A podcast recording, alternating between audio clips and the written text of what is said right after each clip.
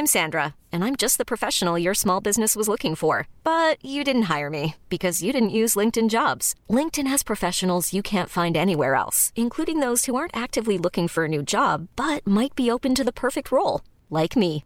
In a given month, over 70% of LinkedIn users don't visit other leading job sites. So if you're not looking on LinkedIn, you'll miss out on great candidates like Sandra. Start hiring professionals like a professional. Post your free job on linkedin.com/achieve today.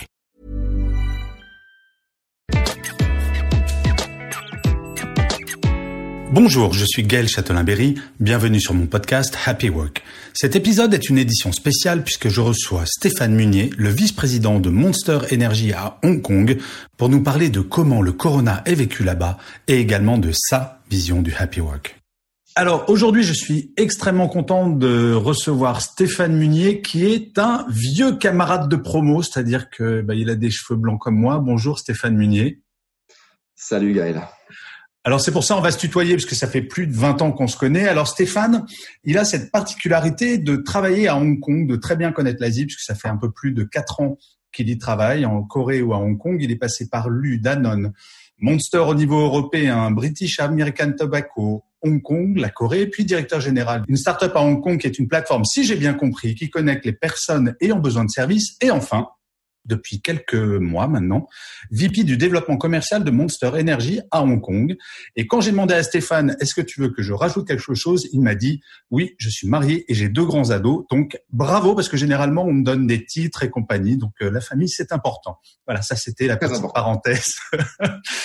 ok. Donc, Stéphane, donc pour résumer la situation, tu travailles à Hong Kong pour Monster Energy et Hong Kong, c'est un territoire qui est situé au sud de la Chine, qui compte environ 7 millions d'habitants et du point de vue du français que je suis, qui a des chiffres assez incroyables puisque il y a eu sur 7 millions d'habitants 1100 contaminés et 4 morts. Alors, au-delà du côté absolument hallucinant du chiffre, ça nous laisse beaucoup d'espoir pour notre déconfinement à nous et c'est l'idée de cet entretien qu'on va avoir Stéphane, c'est de comprendre comment on fait comment vous avez fait et comment ça se passe concrètement aujourd'hui, parce qu'il n'y a pas de redépart à Hong Kong de la contamination. Donc l'idée de cet c'est de nous aider à mieux comprendre pourquoi ces chiffres et surtout regonfler notre optimisme pour le déconfinement. Alors, ma première question est assez simple, Stéphane.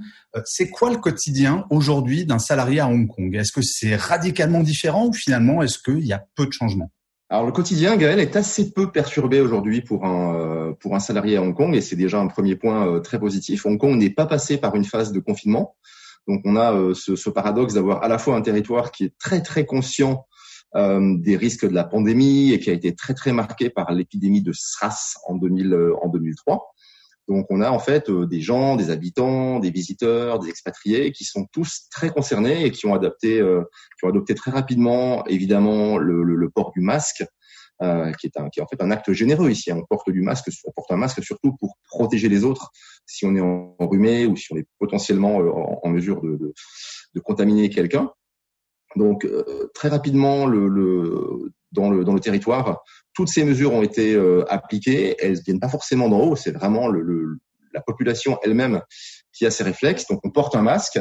Euh, on fait attention à ses distances. On a du gel hydroalcoolique absolument partout, dans tous les établissements publics, privés, les transports, c'est omniprésent. Euh, on vous prend la température 5, 10, 15 fois par jour. On y fait plus ah attention. Mais c'est vraiment, euh, voilà, ça fait partie du quotidien, ça devient absolument invisible. Mais évidemment, du coup, euh, tout l'aspect de détection est beaucoup plus fin que ce qu'on a pu connaître, euh, connaître dans pas mal de sociétés européennes. Mais par exemple, tu vas dans un grand magasin, bim, on prend ta température. Dans un grand comme dans un petit. Systématiquement, tu as une personne qui est à l'entrée, y compris dans un convenience store de 100 mètres carrés. Tu vas avoir une personne qui va prendre ta température à l'entrée et, et, te laisser te laisser rentrer, tout en te proposant une petite noix de gel hydroalcoolique sur les mains. Ok. Alors, euh, je suis jamais allé à Hong Kong, mais j'imagine, enfin, dans les images que je peux en voir, surtout qu'on a beaucoup vu Hong Kong sur le sur les news dernièrement, pas forcément pour le corona. Euh, J'ai le sentiment que c'est une, une, cité qui est extrêmement dense, donc avec des transports et on a nous à Paris, parce que euh, j'habite à Paris. C'est la grande question les transports. Est-ce que les règles dans les transports changent ou pas? Alors, c'est effectivement une des cités les plus denses au monde. Euh, donc bien évidemment, euh, quand on parle de, de la propagation d'un virus, c'est un facteur euh, aggravant. Les transports n'ont jamais été suspendus, donc vraiment l'idée c'est maintenir une distance autant que possible, porter un masque en toutes circonstances et voilà et, et, vaquer à ses occupations normalement. Ça n'a jamais cessé durant le durant les périodes des mois passés. Et pour revenir au sujet de l'entreprise, par exemple, est-ce que les réunions en présentiel sont autorisées ou alors ça, c'est interdiction totale?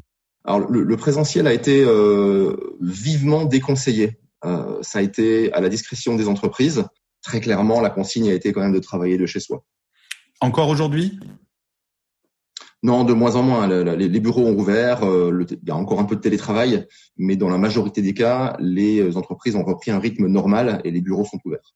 Alors justement, euh, je fais une toute petite digression. Euh, à Hong Kong et en Asie en général, est-ce que le télétravail fait partie de la culture ou pas du tout? Et est-ce que le corona, ça a changé le rapport au télétravail? Parce qu'en France et en Europe, on parle beaucoup justement de cette évolution du télétravail.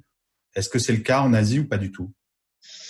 Alors oui, c'est le cas en Asie. Euh, si on parle de Hong Kong, après il y a un facteur qui est intéressant, c'est que Hong Kong c'est souvent le siège de beaucoup de sociétés pour l'Asie-Pacifique. Donc, on a des gens qui sont habitués à travailler sur euh, de multiples fuseaux horaires, qui sont habitués à avoir des réunions à plusieurs ou à deux ou à trois simplement, euh, et à travailler en télétravail. Donc, euh, voilà, le, le, fait est que les outils se sont encore améliorés, que les plateformes comme celles qu'on utilise, les Zoom, les Teams, pour pas les citer, sont de plus en plus performantes. Donc, les gens sont habitués à ça. Les gens sont aussi habitués à avoir une, une vraie discipline et une vraie, ouais, ils sont vraiment capables d'utiliser au mieux ces outils. Et finalement, aujourd'hui, quand tu sors dans la rue, maintenant qu'on est vraiment en phase descendante, euh, je crois qu'il n'y a plus de contamination à Hong Kong, je ne crois pas dire de bêtises. Est-ce que c'est encore un sujet de discussion ou c'est vraiment maintenant vous regardez ce qui se passe éventuellement aux États-Unis et au Brésil parce que c'est encore une catastrophe là-bas ou c'est vraiment plus c'est passé, c'est bon? On est vraiment en train d'en sortir. Euh, ça reste un sujet de discussion par exemple, parce que les derniers bastions, ce sont les terrains de sport collectifs qui n'ont pas encore ouvert, ou qu'une table de restaurant ne peut pas être euh, partagée par plus de huit personnes.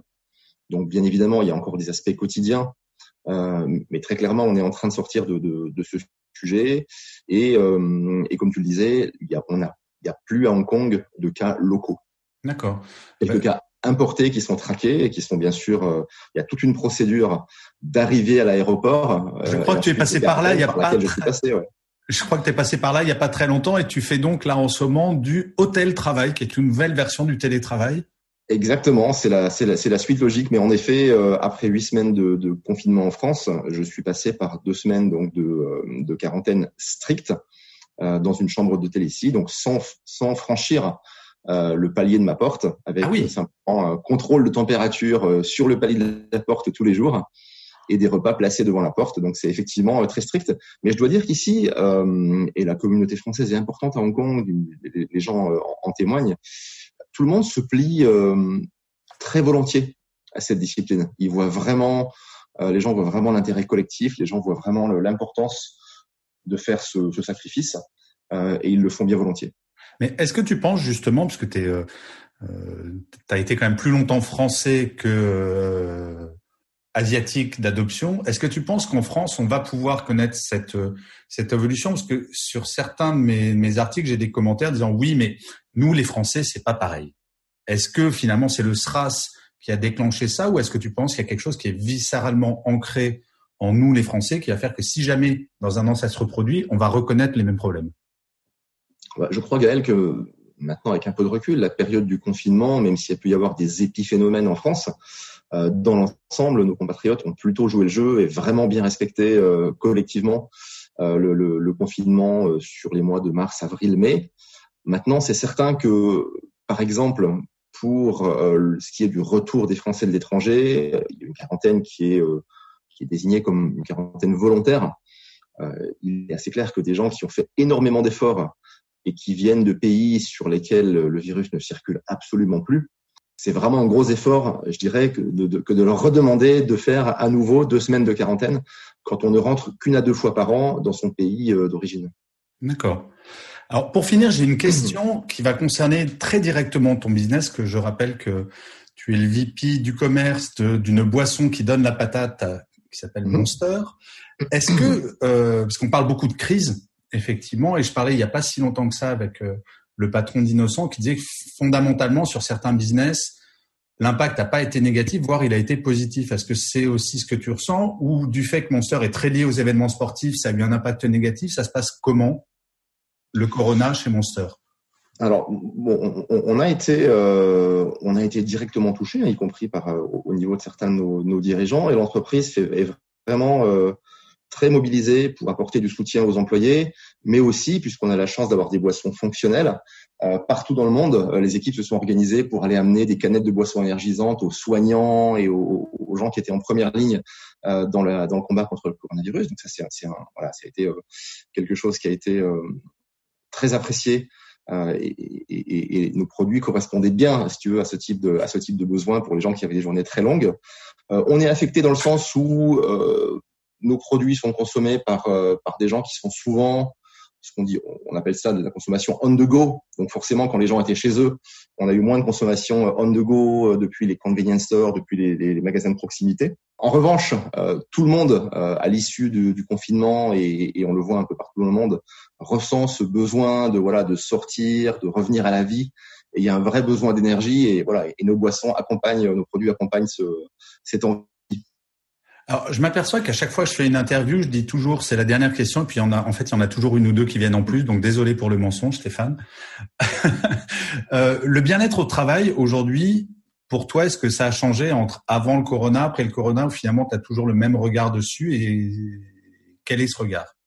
Fondamentalement, le oui, le, le, pour moi, le regard n'a pas vraiment changé sur le sur le bien-être au travail. Enfin, c'est euh, c'est vraiment lié à, à, la, à la bienveillance vis-à-vis des collaborateurs, au, au niveau d'écoute qu'on peut avoir, euh, à la capacité à manager des équipes. Euh, je pense que ce qui est important, c'est notre capacité finalement à, à adapter nos comportements dans le cadre du télétravail. C'est-à-dire autoriser, s'autoriser d'abord soi-même et autoriser ses collaborateurs à pas toujours être always on de 8h à 19h. Quand mm. on est au bureau, on peut avoir une pause, une machine à café, on peut être en dehors de son bureau. C'est pareil depuis chez soi. Euh, donc pas de pas de culpabilité si à un moment donné un appel arrive et qu'on peut pas le prendre. Euh, ce type de ce type de choses est, est pour moi euh, très important au quotidien. Euh, respecter euh, par exemple les fuseaux horaires. Moi, je travaille sur euh, sur un continent et c'est vrai que si on fait pas attention, on peut être très intrusif dans la vie des gens euh, tôt le matin, tard le soir. Euh, donc c'est des choses auxquelles il faut penser. Privilégier les contacts vidéo, privilégier le, le la capacité de transmettre l'émotion et le non-verbal, pas seulement uniquement les conversations audio ou les coups de fil toute la journée. C'est voilà, c'est un ensemble de choses qui font que on peut préserver ce bien-être au travail dans un contexte qui est complètement différent. Mais j'ai le sentiment, alors c'est forcément une impression euh, biaisée, mais tu vas pouvoir répondre à la question que le bien-être au travail en Asie, c'est très très secondaire par rapport à tout ce qu'on peut dire en Europe, encore plus dans les pays nordiques, mais euh, quand on sait que le Japon, c'est le seul pays qui bat la France sur les burn-out, euh, comment tu perçois Le bien-être au travail, c'est un vrai sujet en Asie ou pas dans les entreprises par lesquelles tu es passé? Alors c'est bien sûr un non c'est un, vrai sujet, c'est un sujet important euh, dont euh, dont tout le monde s'empare, que ce soit les les, euh, les, locaux ou les expatriés. tu évoques effectivement le Japon, enfin le Japon ou la Corée sont des sociétés très compétitives mmh. où voilà les, les, les organisations mais aussi les salariés eux-mêmes se mettent beaucoup de pression. Il y a beaucoup d'excès qui en résultent. Je pense sont des sociétés qui ont pris conscience de ça, qui travaillent vraiment sur ce phénomène. Mais de manière générale, non, je je crois pas qu'on puisse dire que le sujet du bien-être au travail soit moins important en Asie. C'est vraiment un sujet sur lequel euh, euh, les, euh, les managers travaillent, les sociétés travaillent, et je pense qu'il y a beaucoup de progrès qui sont faits dans ce domaine. Super. Eh ben Stéphane, mille merci pour ce moment que tu m'as accordé pour le podcast Happy Work. Je te souhaite plein, plein, plein de bonnes choses. bonne, j'allais dire bonne reprise, parce que tu reviens à la vraie vie finalement que depuis deux semaines. Donc, Exactement, je de ma chambre. bonne reprise et à très vite. Merci Gaël, au plaisir.